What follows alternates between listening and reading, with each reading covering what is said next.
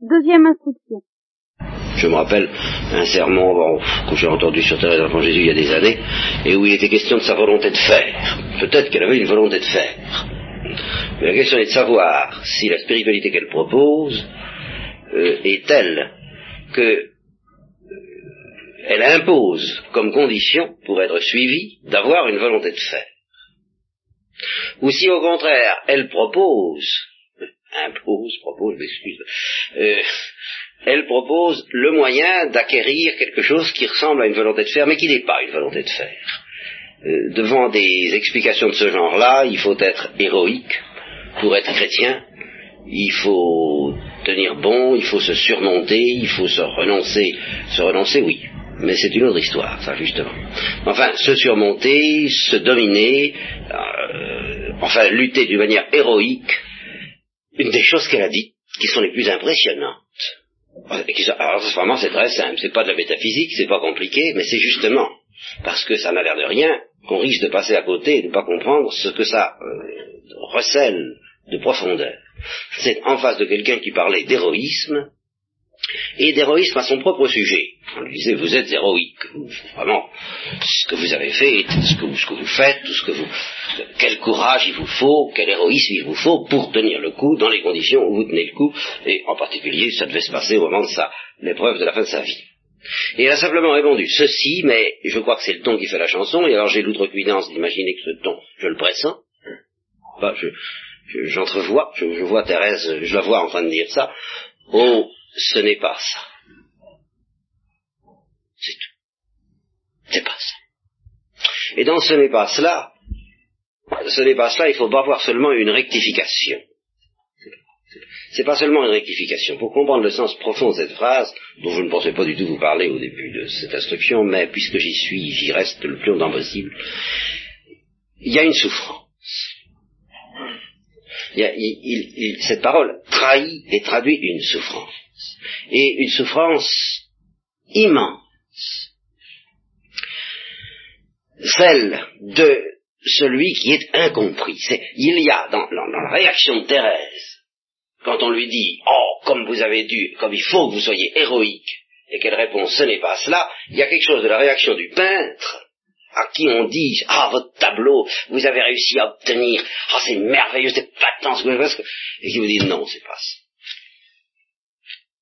c'est pas ça que j'ai voulu faire. Vous n'y comprenez rien. Mais vous n'y comprenez rien. Et ça n'est pas drôle pour le peintre en question. C'est un cri, c'est pas une rectification intellectuelle disant ah non non non non, non attention non non c'est pas ça. Non c'est justement alors là c'est pas ça. Cette parole là c'est également euh, imaginez un dialogue entre amis, entre époux euh, qui ont du mal à s'entendre, moi que sais-je, et dans lequel euh, l'un des deux essaie de faire des concessions, dire mais oui je sais bien que tu as été vraiment très bon, très bonne à tel moment, etc. Et je comprends rien. Rien. Et alors on a envie de dire non, c'est pas ça. C'est pas ça. Il y a toutes sortes de manières de dire euh, ce, que j'appellerais, si vous me permettez, le parfum de l'évangile.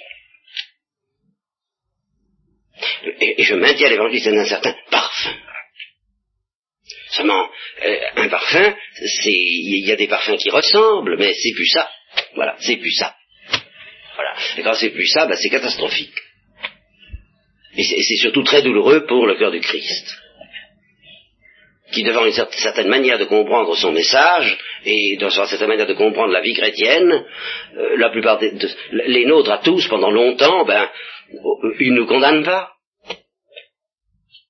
Mais s'il pouvait nous, nous, le dire, il essaie de nous le faire comprendre, il nous dirait, non, c'est pas ça. Tu ne me comprends pas. C'est pas ça. Il y a mille et une manières d'essayer de faire comprendre, de faire passer le parfum de l'évangile.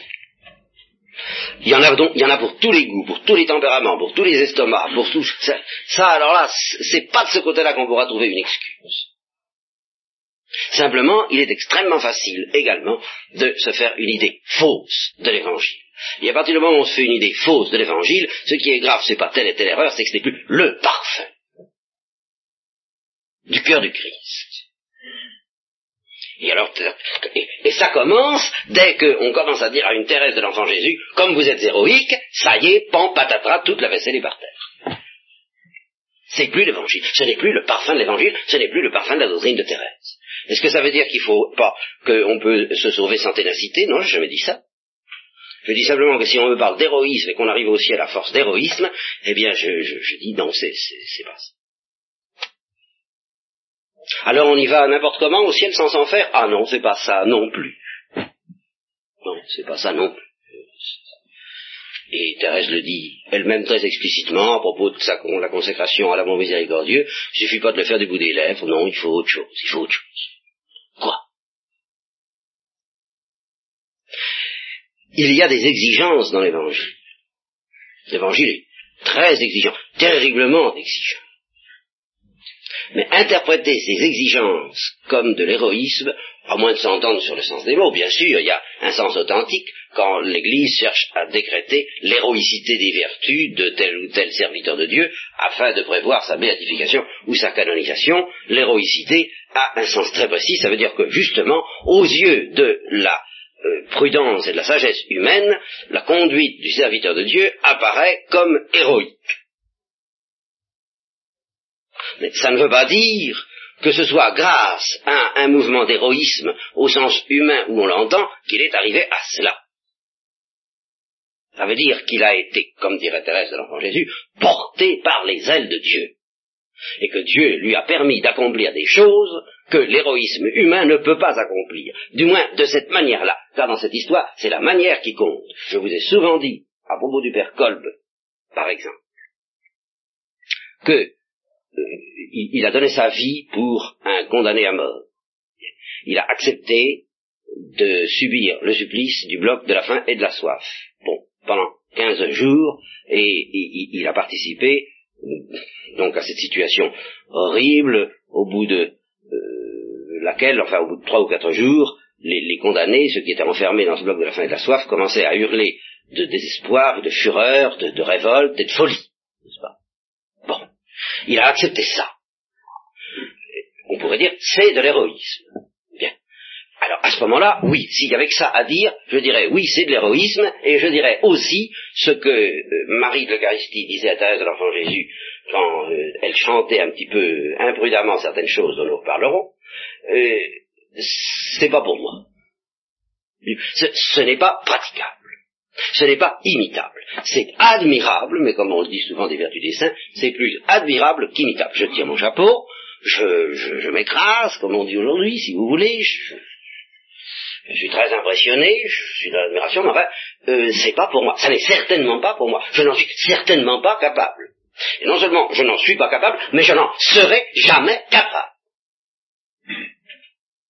Alors là, ça, j'en ai l'évidence que je partage avec vous, je partage peut-être avec vous. Si vous ne l'avez pas, alors une lutte risque de s'engager entre vous et moi. Si jamais vous aviez l'illusion de pouvoir arriver à un truc pareil, vous, eh bien, euh, nous, nous serions, je serais obligé de vous dire, attention, l'évangile, ce n'est pas ça. Et, nous serions en bataille. Et vous êtes dans l'illusion, je serais obligé de vous le dire. Vous êtes dans l'illusion parce que vous y arriverez peut-être, mais vous y arriverez peut-être pas. Vous y arriverez sûrement pas de manière infaillible, et vous y arriverez sûrement pas comme il faut.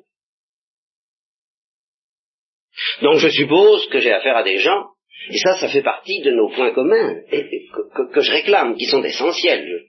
J'aimerais que nous mettions ça sur notre petite carte de, club, dans la mesure où nous constituons un cercle. Je ne suis pas capable de faire comme le père Col. Voilà, vous comprenez? Je, n'en suis pas, et je ne le serai jamais.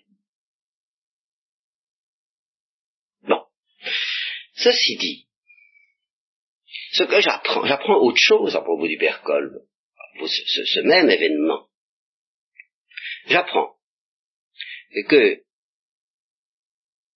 non seulement il ne s'est pas révolté, non seulement il n'a pas hurlé, et non seulement il n'est pas devenu fou, mais il a, sa seule présence a suffi pour que les autres ne se révoltent pas, ne blasphèment pas, ne hurlent pas et ne deviennent pas fous.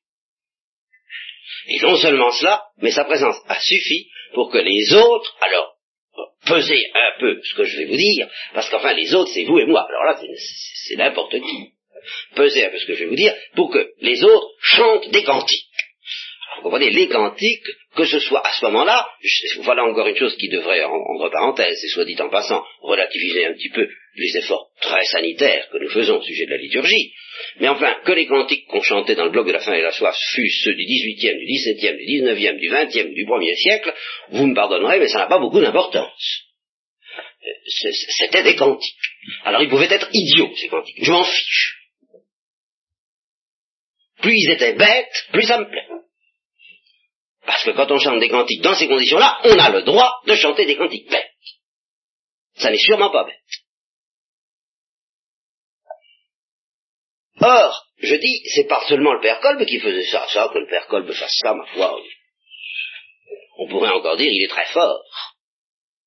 Mais c'était son entourage. Alors là, alors là, je touche du doigt quelque chose d'autre.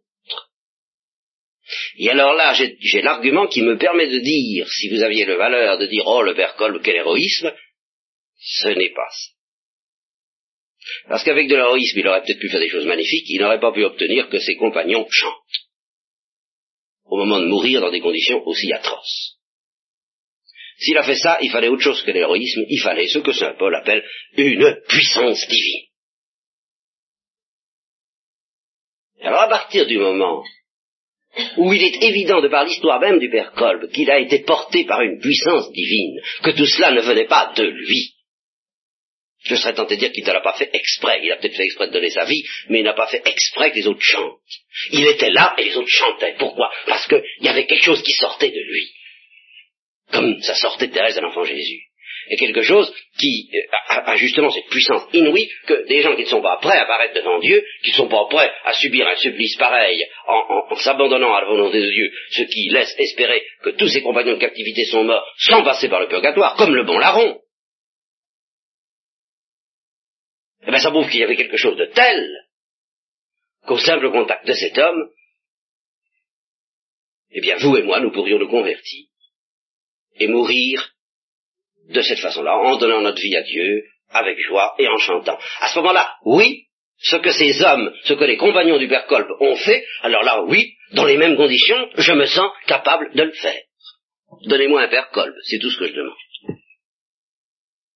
Il y a bien des chances pour que vous et moi, à moins que nous n'ayons enraciné notre volonté dans la résistance à la grâce et dans l'affinité avec le démon, il y a bien des chances pour que nous nous laissions toucher, que, qu'on, en somme, à ce moment-là, qu'est-ce qui est arrivé à ces hommes-là quand ils ont vu le Berkolb avec eux? Il, leur est arrivé ce que j'ai essayé de faire hier sans y parvenir parce que justement je ne suis pas le père Kolb et que des paroles humaines ne peuvent rien faire pour ça, ils ont touché le ciel. Ils ont touché la présence du ciel avant d'y être. Et c'est vraiment la grâce que je vous souhaite et que je me souhaite. Je voudrais bien parce que je sais ce que ça... Je soupçonne, je ne sais pas. Par l'histoire de ces gens-là, je sais ce que ça donne. Ça donne la conversion immédiate, la transformation immédiate, la purification immédiate, le purgatoire immédiat, et on va au ciel en brise direct. Enfin, écoutez, ça vaut la peine. Évidemment, vous direz, ils sont morts d'une manière atroce. De toute façon, mourir est toujours atroce. Si ça ne l'est pas, euh, parce qu'on ne s'en aperçoit pas, ça risque de l'être de l'autre côté, parce qu'on ne peut pas mourir sans s'en apercevoir. Ça, il n'y a rien à faire.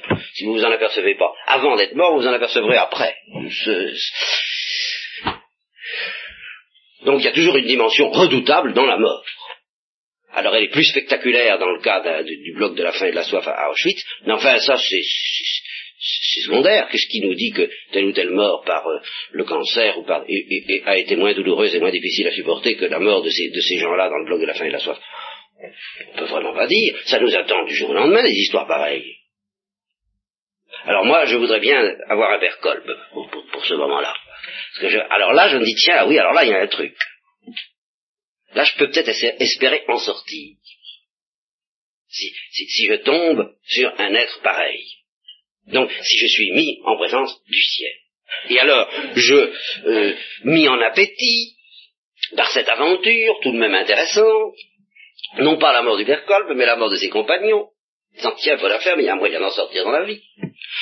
Je me dis, mais comment faire? Alors j'ouvre l'évangile, j'écoute ce que dit l'Église, je lis la vie des saints, et alors je m'aperçois qu'on nous dit, mais mon enfant, euh, ce, que, ce qui est arrivé aux compagnons du Père je maintiens, ça peut arriver aussi, non pas seulement de rencontrer, non pas tellement de rencontrer quelqu'un, au fond ce qui compte c'est que tu rencontres Jésus-Christ. Tu rencontres Jésus-Christ et que Jésus-Christ produise sur toi l'effet que le Père Kolb a produit sur ses hommes. Il n'y a pas autre chose à, demander ni à espérer. C'est ça ta libération, ton salut, ta joie, et, et ta force, et ta force, qui ne sera pas de l'héroïsme, puisqu'il est bien entendu que ce qui s'est passé dans le cœur de ces hommes et qui ont fait qu'ils ont chanté jusqu'à la fin n'a pas été de l'héroïsme. Ça, au moins, c'est évident. Je, pense que vous me l'accordez.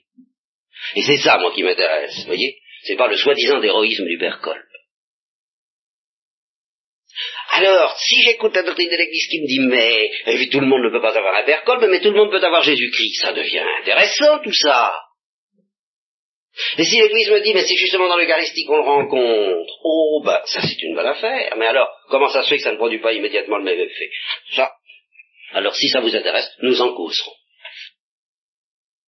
Là, je ne peux pas répondre comme ça, euh, euh, rapidement, euh, en cinq minutes.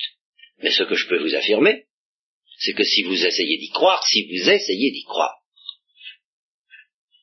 la rencontre quotidienne ou hebdomadaire ou mensuelle même, faudrait mieux qu'il soit un peu plus que mensuel quand même, mais enfin, que vous pouvez avoir avec le Christ dans l'Eucharistie, euh, aura sur vous la puissance de la rencontre que ces prisonniers ont fait du Père Kolb. La puissance illuminatrice, transformatrice, libératrice, euh, miraculeuse.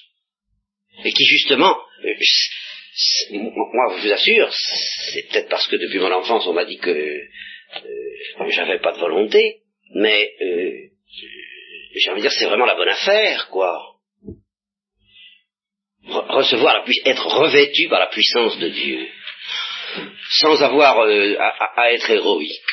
Oh, bah alors là, moi, je ça. Mais c'est, mais voilà, je demande que ça je, vous répète, je constate que ces gens ont été revêtus de la, puissance de Dieu sans avoir à être héroïques. Et quand je regarde de près le message de l'Église, le message de l'Évangile, présenté par l'Église, et répété, précisé par Thérèse de l'Enfant Jésus, je m'aperçois que ce qui est proposé par l'Évangile, par l'Église, par Thérèse de l'Enfant Jésus, c'est justement quelque chose d'analogue à ce que ces hommes ont connu. Donc, en effet, Thérèse a raison, c'est pas de l'héroïsme. C'est une autre affaire. Si vous ne souffrez pas d'être sans volonté, alors là, je vous pulvérise. Ça, je, je, fais appel à tout. Mais si vous souffrez d'être sans volonté, sans capacité d'aimer Dieu, alors, à ce moment-là, je vous dis à l'oreille, moi aussi. Et en un sens, malgré les apparences, malgré certaines apparences, Thérèse nous le dit aussi, nous dit moi aussi. Parce que les choses se jugent euh, à partir d'une échelle qui, euh, enfin à partir d'une échelle absolue qui est l'échelle de Dieu et à partir d'une échelle relative qui est euh, l'échelle des capacités de chacun. Nous, de loin, quand on voit Thérèse, on dit oh là là, ouh, pas mal, bon, très bien, bravo. Si j'avais la, moitié du quart de sa volonté, de son énergie, ça serait très bien. Mais elle se rendait terriblement compte de ses insuffisances par rapport à ce qu'elle avait reçu et à ce que Dieu lui demandait. enfin, tout de même, prenez un, un, individu euh, taré, portant un poids d'hérédité épouvantable, menacé par euh, euh, une dégénérescence cérébrale nerveuse à tout moment et qui à tout moment risque de, disons, d'entrer à l'asile, bien, eh ben, c'est très douloureux. Mais il est évident que vous n'allez pas vous amener en, lui disant comment vous n'avez pas de volonté, sortez de là, faites quelque chose. Bon, alors il est évident aussi que ça n'est pas, si vous voulez, parce que ce que vous faites, vous, est au-dessus de ses forces, que ce que vous faites, vous, est extraordinaire. Vous comprenez? Vous sentez bien que ce que vous faites, au fond, c'est pas tellement extraordinaire que ça. Mais pour un individu de ce genre, ce serait extraordinaire. Alors supposons qu'on lui ouvre les yeux sur, notre vie euh, quotidienne. Oh, mais ce sont des saints, vous comprenez? Oh, mais ils sont forts, moi je peux pas. Je peux pas. Désespoir. Mais nous, nous savons bien que c'est de la frime, tout ça, hein, et que cette admiration sont une sainte rigolade. Parce que nous serions capables de faire mieux, euh, j'en sais rien, peut-être pas. En tous les cas, par rapport à ce que nous avons reçu, ce que nous faisons n'est pas extraordinaire, hein, je, je le suppose. Par rapport à ce que nous avons reçu comme éducation, comme tempérament, tout de même mieux doué que ces individus-là, les enseignements, les sacrements, tout ça, ça fait tout de même un certain nombre de choses qui font que ce que nous faisons n'est tout de même pas tellement extraordinaire. Ah oui, évidemment, si nous avons passé à tel moment de notre vie par certains coups durs, alors là nous avons peut-être eu le sentiment de faire quelque chose d'extraordinaire, mais alors là sans le faire exprès, hein, parce que ça nous a été donné. Mais autrement, dans le courant, quoi qu'on ça fasse, c'est pas extraordinaire. Bon, eh bien, dites-vous que notre admiration pour les saints, si on pouvait voir la vérité et si on pouvait leur laisser, les laisser parler comme je parle en ce moment, ben ils nous diraient mais c'est de la rigolade votre admiration pour moi, je ne fais rien d'extraordinaire. Vu ce que j'ai reçu, c'est la même chose. Vous êtes des individus, ils nous diraient, n'est-ce pas? Vous êtes des individus tarés, vous êtes des pauvres êtres, vous n'êtes pas libérés, vous êtes euh, esclaves. Bon, bah, si vous voulez, les pauvres enfants, euh, bien, Dieu vous demande, il vous a donné moins qu'à moi. Il vous a donné moins qu'à moi. Je vous en demande moins.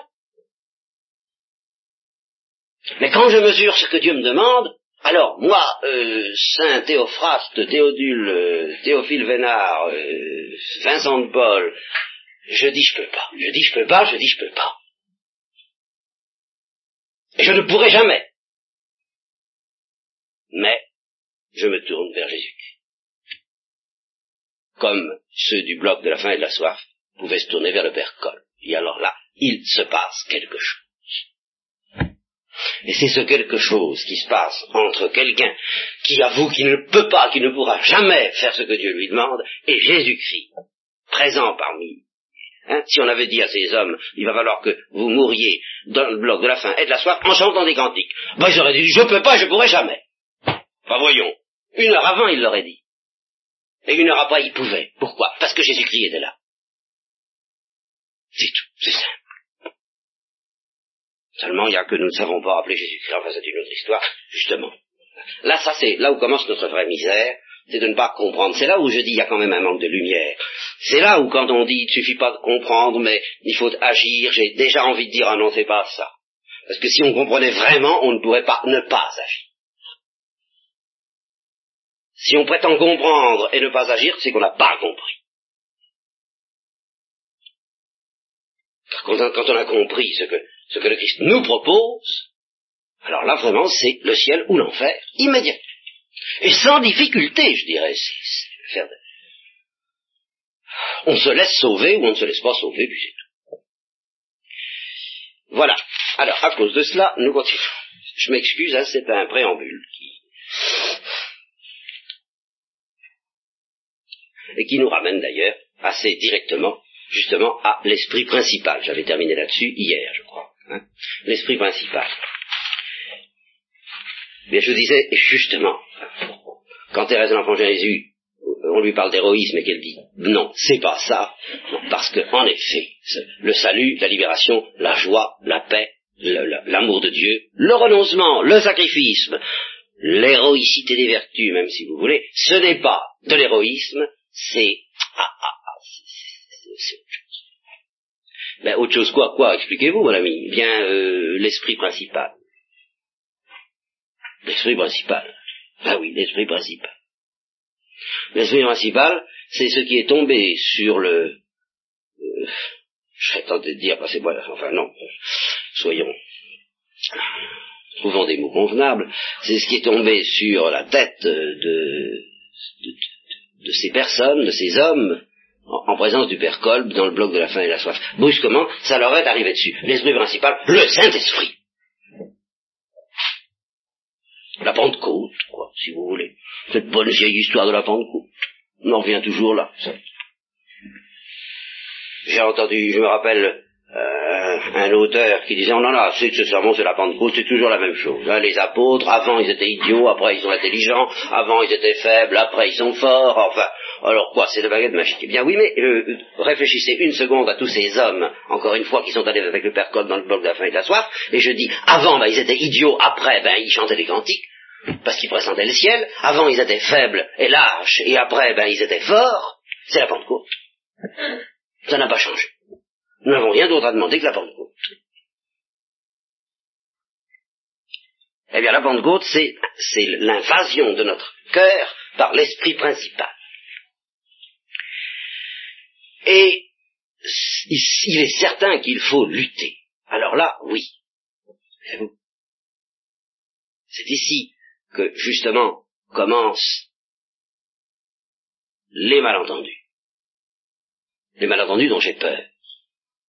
Je suis obligé de dire que l'évangile est un combat, la, la fidélité à l'évangile est un combat, qu'il faut lutter et lutter farouchement pour être fidèle à l'esprit principal, c'est-à-dire pour être fidèle à l'évangile.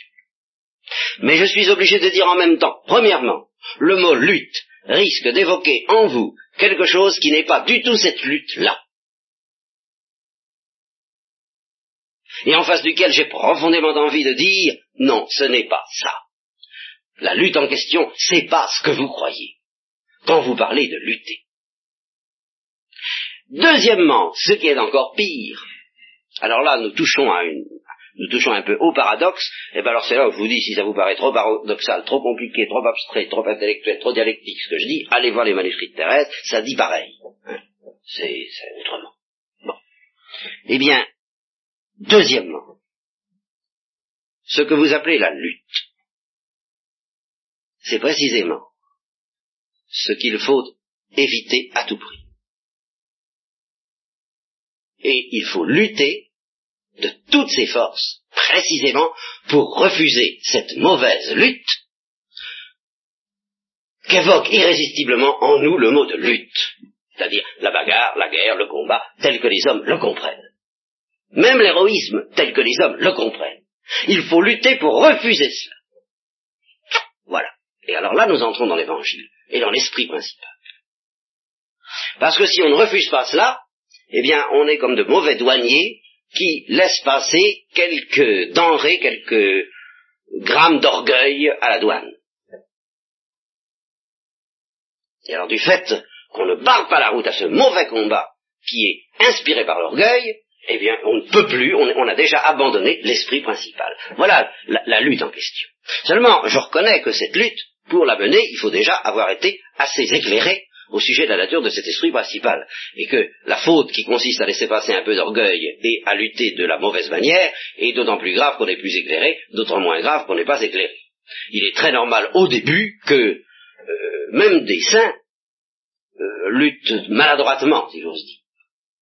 C'est-à-dire que leur lutte soit en partie le combat de l'évangile, le combat dont, Thérèse avait eu l'intuition, et en partie, eh bien, le combat des hommes et par conséquent, au fond, le mauvais combat. Enfin, mauvais, en tout cas, celui qui est stérile, celui qui est condamné à l'échec, à la défaite, à la trahison de Saint-Pierre. C'est ce que j'essaie d'expliquer justement dans le combat de Jacob. C'est qu'il y a une première phase où on mène un mauvais combat, où Pierre a mené un mauvais combat tout en essayant d'être fidèle à Jésus-Christ. Et le résultat de ce mauvais combat, c'est l'effondrement. Et le résultat de cet effondrement, c'est justement la béatitude. C'est par cet effondrement même que Dieu peut s'emparer de Saint-Pierre pour l'investir de l'esprit principal, et à ce moment-là lui apprendre à mener le bon combat. J'ai combattu le bon combat, dit Saint Paul. Alors, vous ne me direz pas que la question de la lumière est sans importance dans cette histoire-là, parce qu'il n'y a vraiment que la lumière, et une lumière très profonde, très pénétrante, très déchirante, et euh, qu'on n'obtient pas sans grande fidélité, mais pas, mais pas à coup de volonté. Ah non. Qui nous permet de discerner entre le combat qui, qui ne peut qu'aboutir à l'effondrement, et le plus tôt sera le mieux, et puis le bon combat, celui qui nous mène à la résurrection. La résurrection de la joie, d'abord, la résurrection de notre cœur d'enfant, et puis la résurrection du coup. Alors ici, eh bien, je fais encore appel à euh, Thérèse de l'Enfant Jésus pour confirmer ce que je dis là, une des paroles qui m'ont le plus frappé, et dont en théologien je me suis dit, mais enfin voyons, ça veut rien dire ou ça veut dire quelque chose? J'ai toujours été effaré de la facilité, de la légèreté avec laquelle les intellectuels traitent les paroles de Thérèse de l'Enfant Jésus. Parce qu'enfin, vous êtes idiot, vous allez pas. Si c'est idiot, il vaudrait mieux le dire tout de suite. Et alors, euh, ne pas la considérer autant que possible. Il est vrai que c'était des papes dont on peut demander maintenant ce qu'ils ont pu vouloir dire, mais enfin quand même, là comme la plus grande sainte de, du XXe siècle. Euh, si, vraiment elle, a déraillé, il, faudrait mieux qu'on le sache. Mais si elle n'a pas déraillé, alors il y a peut-être des choses à prendre au sérieux. Quand elle dit, par exemple, quand elle évoque euh, une histoire de Suzo, Suzo, le bienheureux Henri Suzo, un dominicain, qui était amoureux de la sagesse. C'est splendide, c'était un romantique allemand, et ce romantique allemand était amoureux de la sagesse, comme on pouvait l'être des filles du Rhin, moi je ne sais pas, enfin, euh, au sens de la grande, vous voyez, de, la grande épopée euh, euh, des Libellungen, que sais-je. Bon. Ils sont un grand, un grand, un grand amoureux fou de, de la sagesse. Et, la sagesse, il la représente justement comme quelqu'un de, de, cruel, d'exigeant, qui, qui, qui, ne se livre pas facilement. Enfin, et alors, pour obtenir, pour obtenir euh, cette sagesse qu'il désirait tant, alors il a mené le combat. Le combat, ben, quel combat? Ben, Évidemment, le combat tel qu'il le comprenait au début. Alors, euh, à nous des mortifications, maintenant, nous le savons très bien, n'ont plus aucun sens au XXe siècle, c'est évident, mais euh, qu'elles aient un sens ou qu'elles n'en aient pas, enfin, nous ferait frémir, certainement. Euh, on raconte même des choses, alors là je ne sais pas dans quelle mesure c'est historique, n'est-ce pas, qu'il se privait de boisson, n'est-ce pas, et alors à un tel degré que euh, au moment de la possession du, du, du Salve Regina euh, au compli dominicaine, vous savez qu'au compli dominicaine, on fait en principe la possession du Salve Regina, et qu'à la fin de, du chant du Regina, l'officiant euh, prend de l'eau bénite et asperge un peu tous les frères pour euh, les préserver du démon, car c'est exactement ça le but de cette procession, dans l'histoire de l'ordre. Alors, il avait tellement soif qu'il espérait attraper quelques gouttes d'eau bénite, le malheureux. Vous voyez, euh, alors ça a duré un certain temps, jusqu'au jour où un ange est venu lui dire, bon, ben écoute, ça va bien, c'est pas mal, tu, tu, tu fais, c'est, tu es bon pour le service, euh, mais jusqu'à présent tu étais seconde classe, maintenant tu vas être capitaine, plus de mortification. C'est moi qui mène la barque. Tu ne décideras plus rien de toi-même. Ah bah, bon, bon, bon, bon, bon, bon, dit Henri Suzeau, et alors il découvre un autre monde, une autre manière.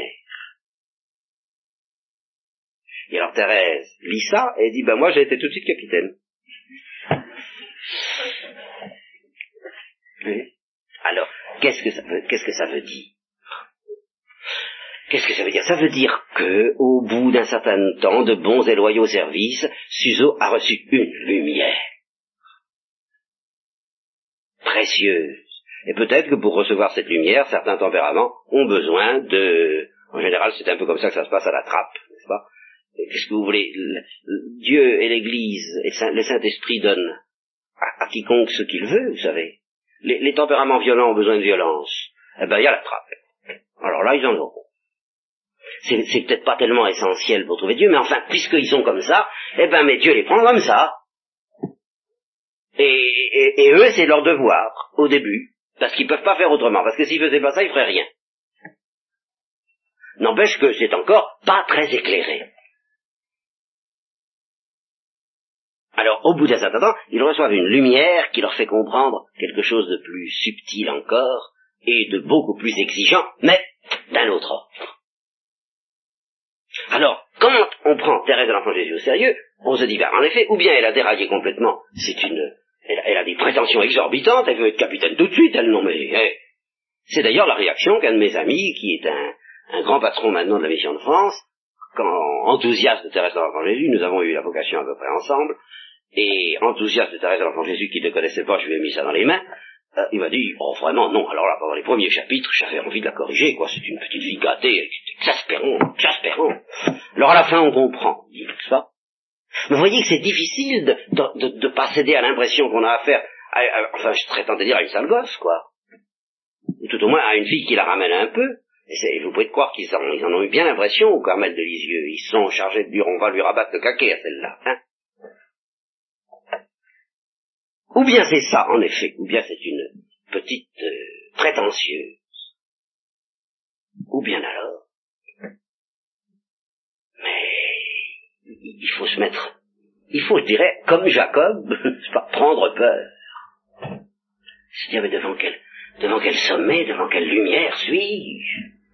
Mais alors si c'est vrai, voilà une fille qui, d'entrée de jeu, a été établie au niveau de lumière, où le bienheureux Henri Suzeau a été amené après des années et des années de mortification terrible. Oh mais elle mérite qu'on l'écoute, celle-là, hein? Voilà ce que, il me semble, je voudrais vous suggérer, vous voyez comme c'est important, la lumière. Dieu nous offre une lumière qui va nous économiser bien des forces. Évidemment, faut être généreux, faut avoir envie d'aimer Dieu, faut, faut avoir envie, bien sûr, faut avoir envie. Ça, moi, l'envie, je peux pas vous la donner. Je suppose que vous l'avez puisque vous êtes là. Faut vraiment avoir envie. Ah, ça oui. Euh, à, en mourir, je dirais. À en mourir, je, veux dire, à, par moment ne pas avoir envie de vivre, faute que cette envie soit assou, assouvie. Faut vraiment désirer. Mais alors si on désire, comme on a besoin de cette lumière, qui va nous éviter euh, des impasses, des efforts inutiles, et qui va nous permettre d'aller vite vers Dieu, qui va nous apprendre à mener le bon combat, à, lutter contre ce contre quoi il faut lutter, et non pas contre des broutilles, et à ne pas laisser passer justement ce contre quoi il faut lutter. Eh bien, il faut lutter contre cette philosophie qui dit la vie est dure. C'est vrai, la vie est dure. Mais pourquoi est-ce que la vie est dure? Parce que les hommes sont durs et parce que je suis dur. Par conséquent, je dois lutter contre cette philosophie qui, en moi, fait partie du péché. Si je me laisse aller à dire la vie est dure, au fond, secrètement, qu'est-ce que ça veut dire? Ça veut dire Dieu est dur. C'est un blasphème. Moi, je suis dur, oui. Et mes frères aussi, oui. Alors, évidemment, le contact, euh, l'ensemble, ça fait causer dur, oui. Mais c'est pas de la faute de Dieu, par conséquent, c'est pas la faute de la vie. ça, ça fait partie précisément, là encore, des points sur lesquels Thérèse a réagi, vigoureusement, explicitement. Je pense, c'est quelqu'un qui disait la vie est triste. C'est très très cousin. Hein. là encore, je pourrais pas vous donner la référence, j'ai des souvenirs qui se baladent. Euh, quelqu'un disait la vie est triste, et disait non. L'exil est triste. Ah, voilà, voilà, voilà une théologienne. Non. Oui, la lutte. Ah non. Je ne laisserai pas dire que la vie est triste. Parce que dans la vie, il y a déjà quelque chose de ce qui est à la fois éternel et qui déjà est joyeux et joie. Et on n'a pas le droit de blasphémer en disant c'est triste. L'exil, ah oui. Hein? La prison, oui. La douleur est douloureuse, oui. Ça, bien sûr. La mort est mortelle, oui. Mais la vie est joie. Alors voilà la lutte, voilà, voilà le genre de combat qui nous attend. Voilà. Un exemple entre, entre mille lutter contre ces espèces de... Euh, vous savez, c'est vraiment une guerre euh, pas bactériologique, enfin appelez ça bactériologique ou, chimique, ou ce vrai, on nous envoie des... c'est le démon qui essaie de nous envoyer des, des parfums, justement, qui vont nous faire dire « Oh, la vie est triste. Oh, la vie est dure. Oh, on n'en sort pas. » Bon, eh bien ça, euh, c'est une attaque. Voilà, nous subissons un assaut. Il faut lutter. Mais lutter, non pas en disant je surmonterai, alors là c'est une autre attaque. Ah, ça, alors ça, ça va pas du tout non plus. Mais il faut lutter en disant mon Dieu, ayez pitié de moi. C'est, pourtant c'est ça, non?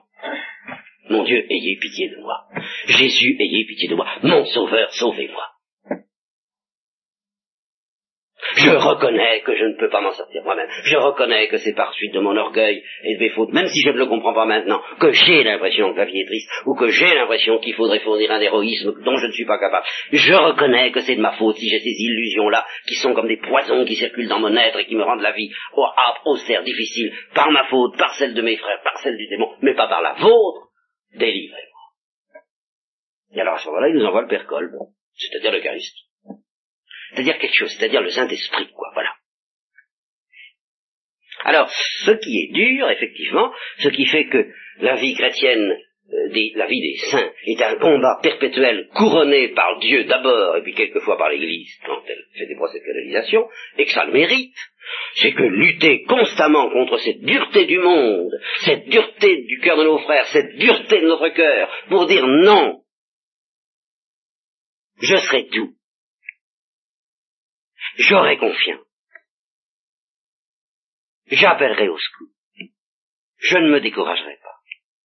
Je reviendrai demander pardon. Ah, évidemment, c'est une vie de chien. Alors ça, je peux vous dire c'est une vie de chien, c'est un combat épuisant, mais euh, c'est le bon combat, pas un autre.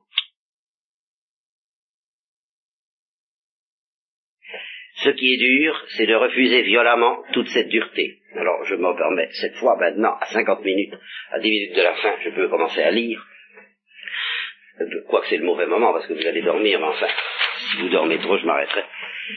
Ce, ce qui est dur, c'est de refuser violemment toute cette dureté qui est en nous et autour de nous, et de se maintenir obstinément dans la perspective des serviteurs inutiles, qui n'ont rien d'autre à faire sur la terre que ce qu'ils font au ciel, c'est-à-dire chanter leur amour.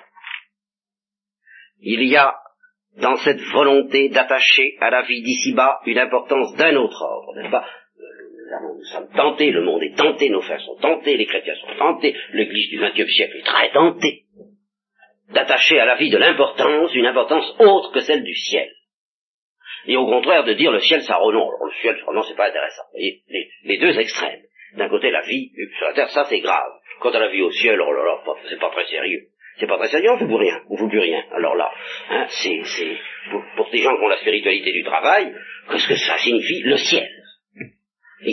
Ça ne peut pas marcher. Alors euh, théoriquement, parce que la foi nous le dit, dit oui, il y aura probablement un changement qui fait que j'accepterai ce que, au fond de tout notre être, pour le moment, nous n'accepterions pas. Voir le grand divorce de Lewis. Eh bien, en effet, je crois qu'il y a une tentation contre laquelle il faut lutter violemment et contre laquelle Thérèse peut nous aider à lutter violemment, la tentation d'attacher plus d'importance à la terre qu'au ciel. Et c'est déjà un péché anti-évangélique. À partir du moment où on fait cela, Thérèse et le Christ sont obligés de nous dire, avec le Père Kolb et avec tous les saints, ce n'est pas ça. Tu n'es pas dans la note, tu échappes au parfum. Que je suis venu jeter sur la terre. Tu attaches plus d'importance à la terre qu'au ciel sous prétexte que sur terre on fait quelque chose et qu'au ciel on ne fait plus rien. Or, cela va s'attacher à la terre en disant tout de même, euh, oui, euh, pour eux, plus tard, euh, nous serons des oisifs. Euh, on pourra se payer le luxe d'être des oisifs, mais pour le moment, hein, euh, pas de philosophie de l'oisiveté, hein, au travail. Eh bien, c'est refuser de comprendre que Dieu seul fait tout, toujours, et en tout état de cause. Même quand il nous donne d'y participer. Car quand il nous donne d'y participer, eh bien, c'est pour nous faire un cadeau, c'est pour nous faire plaisir, c'est pas parce qu'il a besoin de nous. C'est parce que par surabondance, il nous a créés, par surabondance, il veut nous donner le ciel, et par surabondance encore, il veut nous donner d'y participer et d'y travailler, en effet, à notre tour, mais par mode de surabondance. Dieu veut jouer à la balle avec nous. La balle dont parlait Lewis hier. Alors si on se met à prendre, euh, je, je, prenais cette comparaison en parlant de ça il n'y a pas longtemps, on, va entrer dans la danse, venez avec nous, on va danser, la danse éternelle de, Lewis. Bon, alors, le monde moderne entrera dans la danse en disant, ah bon, nous sommes dans la danse, hein, nous ne sommes pas là pour nous amuser, hein, attention, du sérieux, la danse est par terre.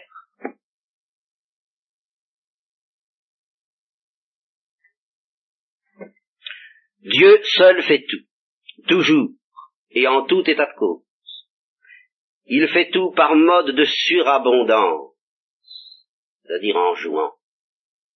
C'est pas du jeu, si vous voulez, ça n'a pas les imperfections et les limites du jeu humain, mais ça n'a pas non plus cette passion fiévreuse de ceux qui poursuivent un résultat, et qui est aux antipodes de l'attitude de Dieu, donc qui est un péché cette passion fiévreuse de ceux qui poursuivent un résultat en n'agissant pas uniquement pour la joie et pour l'amour d'agir. Car oui, c'est une joie d'agir, et il faut agir parce que bah, parce qu'il faut jouer avec Dieu. Le jeu de la surabondance, du don, de l'action.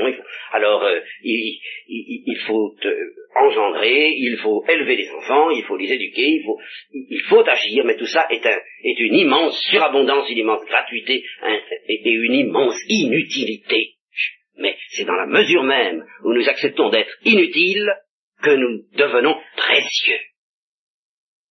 Précieux aux yeux de Dieu. Il faut choisir.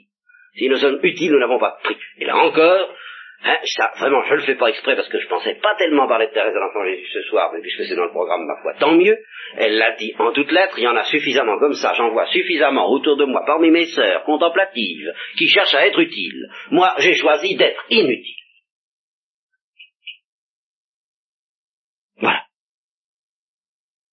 Et ceux qui acceptent d'être inutiles, ce sont ceux-là qui deviennent précieux aux yeux de Dieu, dont la vie est précieuse aux yeux de Dieu et dont la mort est précieuse aux yeux de Dieu. Or, évidemment, il ne s'agit pas, euh, bien sûr, ce que je dis là peut être caricaturé, il y a une mauvaise inutilité, il y a une stérilité qui consiste à nous...